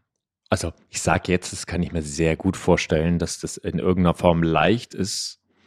Auf keinen Fall. Das wird dann die schwierigste Entscheidung des Lebens sein, wirklich zu sagen, jetzt ist mein Leben vorbei. Aber aus einer Selbstbestimmtheit Mhm. das zu machen und dann auch die Entscheidung zu treffen, das ist es nicht mehr. Also, Mhm. wir spinnen den Gedanken ja, finde ich, nur weiter, den wir die ganze Zeit besprochen haben. Zu sagen, in der Situation, in der ich mich jetzt befinde, was auch immer das ist, dass ich daran was ändern möchte. Und das ist natürlich der absolut radikalste Schritt, den du machen kannst, dass du sagst, ich nehme mir jetzt mein eigenes Leben. Und Deutschland schwierig, in anderen Ländern ist das ja eher möglich. Aber klar, gibt es, also legal möglich, klar gibt es dafür immer Möglichkeiten, das zu machen. Zum Abschluss. Wir haben einen Einblick gekriegt in, in dein Leben und in deine Arbeit. Wir wollen es nicht Arbeit nennen, in deine Passion, in deine Berufung, hast du vorhin gesagt. Und du hast beschrieben, eigentlich sehr, sehr schön beschrieben, wie du mit Leben umgehst. Das war so, würde ich sagen, so auch die Essenz vielleicht, äh, vor allem in unserem Austausch heute. Wenn du ein Wort finden müsstest, um auf den Punkt zu bringen, was dein wichtigster Wert ist, der eigentlich auch vielleicht sogar beschreibt, warum du Dinge so tust, wie du sie tust und wie du dich dafür oder dagegen entscheidest, wie du Leben betrachtest. Welcher Wert ist es? Vertrauen. Vertrauen in die eigene Person, in den eigenen Wert, Vertrauen, dass der Weg, den du gehst und die Entscheidungen, die du triffst, die richtigen sind, auch wenn du das nicht immer sofort siehst. Und Vertrauen, dass du dich zu jedem Punkt deines Lebens eigentlich neu erfinden kannst. Dass egal, was du gemacht hast, ja, vielleicht, und das wird immer ein Teil von dir sein, und du musst es auch gar nicht bekämpfen. Aber es gibt auch immer einen neuen Schritt, den du machen kannst. Und, na, das, ähm, und da muss jeder den eigenen Weg einfach finden, der sich richtig und stimmig anfühlt. Und das ist die Reise des Lebens. Schöner Abschluss. cool. Ich danke dir sehr, Philipp, für deine Zeit, für deine Reise jetzt durch den, dein Leben mit mir hier ähm, gemeinsam am Mikrofon. Einmal kleine Zeitreise in die Vergangenheit und vielleicht sogar auch so ein bisschen im Vorgeschmack, vielleicht auch äh, in die Zukunft. Danke, dass du deine, ja, deine Erfahrung mit uns geteilt hast heute und ich hoffe sehr, dass es und bin sicher, dass das äh, den einen oder die andere berührt hat, ganz besonders an dem Punkt, wer bist du und ähm, wer bist du noch? Ich danke dir für deine Zeit. Ja, Viktoria, vielen Dank für die Einladung. Ja, und wer weiß, was wir noch gemeinsam machen, ob wir uns nicht nochmal auf dem Kaffee sehen. Dank dir vielmals für das, für das Gespräch, für das schöne Format, für die Leidenschaft, die du mit der Welt teilst. Und äh, danke dir für die Möglichkeit, mich selber zu teilen und das als Sprachrohr zu nutzen. Und ich hoffe, dass es Menschen gibt, die sich die Zeit nehmen, auch dieses lange und tiefe Format zu konsumieren. Das ist ja jetzt kein 10-Minuten-Snack, sondern wirklich was, wo du sagst, ich bin jetzt committed und hör zu.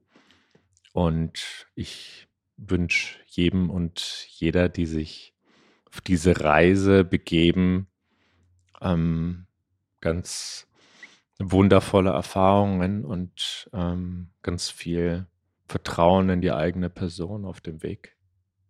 Cool. Dankeschön. Danke dir.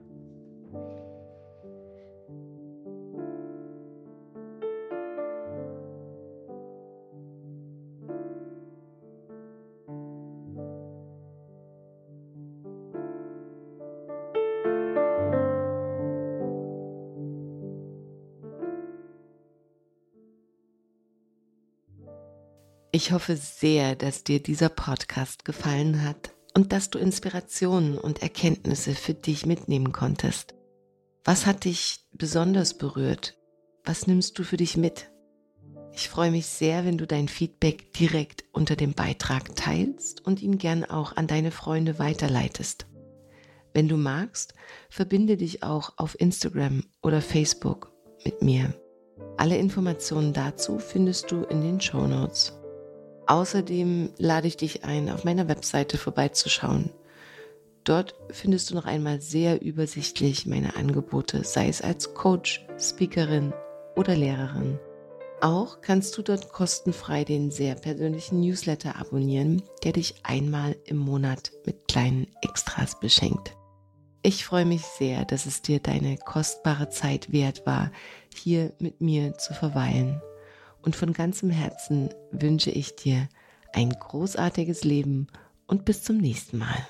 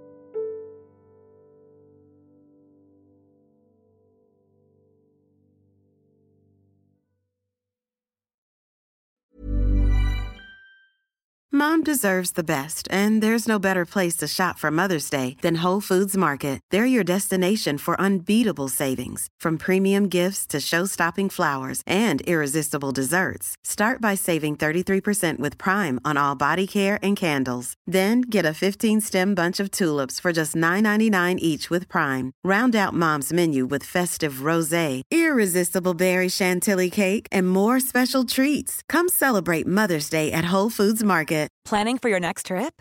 Elevate your travel style with Quince. Quince has all the jet setting essentials you'll want for your next getaway, like European linen, premium luggage options, buttery soft Italian leather bags, and so much more. And is all priced at 50 to 80% less than similar brands. Plus, Quince only works with factories that use safe and ethical manufacturing practices. Pack your bags with high-quality essentials you'll be wearing for vacations to come with Quince. Go to quince.com slash pack for free shipping and 365-day returns.